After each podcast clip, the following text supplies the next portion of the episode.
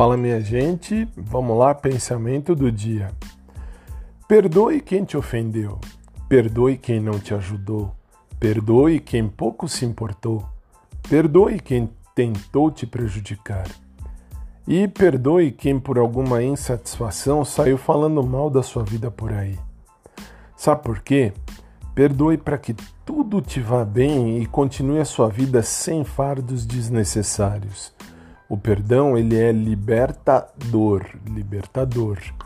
O outro que se acerte com Deus pelos seus atos.